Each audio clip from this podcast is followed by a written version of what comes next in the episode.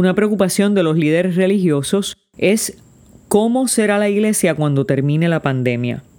No sabemos, pero lo que conocemos es cómo en el pasado han enfrentado otras pandemias y los resultados. Algunas de ellas, como la peste bubónica, han coincidido con cambios en la tecnología y cambios de paradigmas teológicos.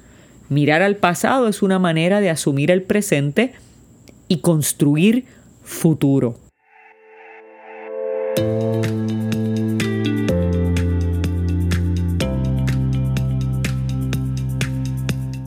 En plena reforma protestante, cuando el sacerdote Martín Lutero confrontaba a la iglesia con las 95 tesis, los avances en la tecnología lo catapultaron a la esfera pública. Al mismo tiempo, se desataba nuevamente la peste bubónica. Y entonces dos cosas distinguieron al reformador. Asumir la tecnología para reformar la iglesia, mientras continuaba con un ministerio de piedad al servicio de la gente. Una cosa no se desvincula de la otra. Lutero aprovechó el vínculo con la imprenta y modificó su producción intelectual para aprovecharse del nuevo medio, pero nunca descartó su misión en favor de los enfermos.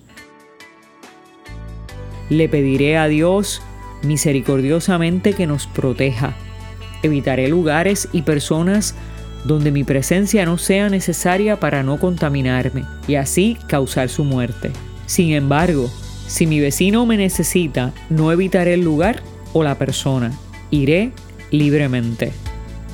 La iglesia del presente es producto de cómo los reformadores asumieron los retos de su presente.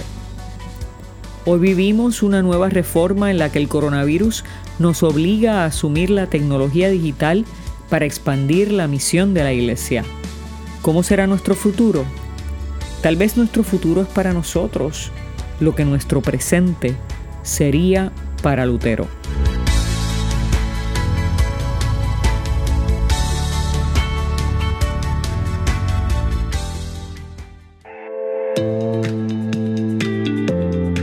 Hola, te habla Ibeliz Valentín. Gracias por escucharnos.